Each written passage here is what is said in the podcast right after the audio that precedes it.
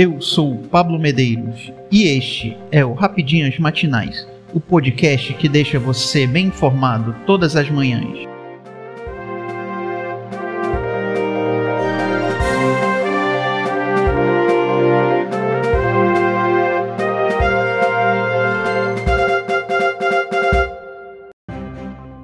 Hoje, 24 de junho de 2022, vamos às principais notícias.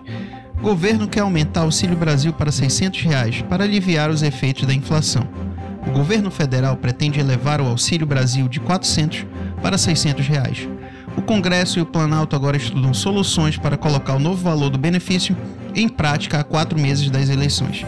O líder do governo no Senado, o senador Carlos Portinho, teme que os governadores não apoiem a ideia de zerar o ICMS dos combustíveis e então receber uma compensação da União desta renúncia da receita.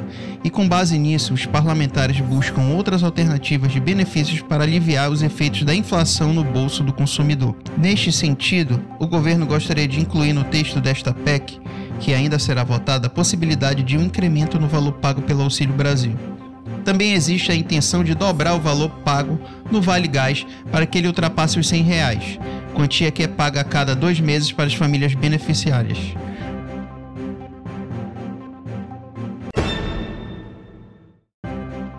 Fome quadriplica em quatro anos e atinge 2,7 milhões de pessoas no Rio de Janeiro.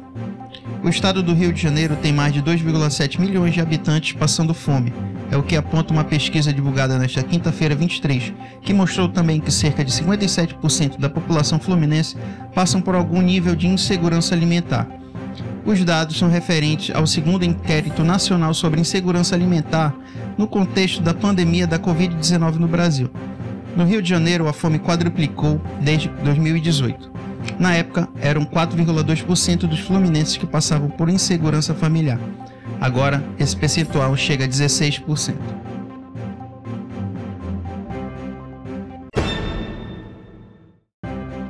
A ANS amplia a cobertura dos planos de saúde para tratamentos de autismo. Após reunião de sua diretoria colegiada nesta quinta-feira 23, a ANS, Agência Nacional de Saúde Suplementar, decidiu ampliar a cobertura do tratamento integral aos beneficiários de planos de saúde diagnosticados com transtorno do espectro autista. A mudança passa a valer a partir de 1 de julho. A partir desta data, as operadoras serão obrigadas a cobrir sessões com psicólogos, terapeutas ocupacionais, fonoaudiólogos ou fisioterapeutas, conforme a indicação médica.